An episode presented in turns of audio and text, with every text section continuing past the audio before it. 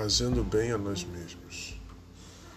O homem bondoso faz bem a si mesmo, mas o cruel a si mesmo se fere. Provérbios 11, 17.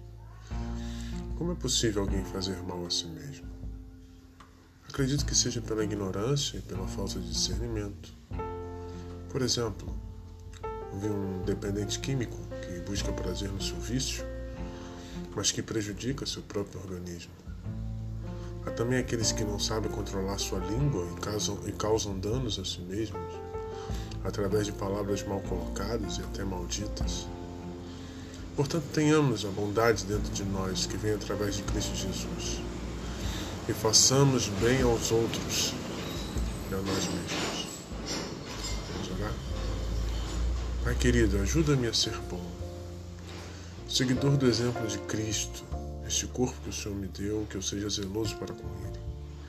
E a minha história, a minha vida que está sendo escrita por mim, seja testemunho cristão, exemplo de bondade. E eu oro em nome de Jesus. Amém.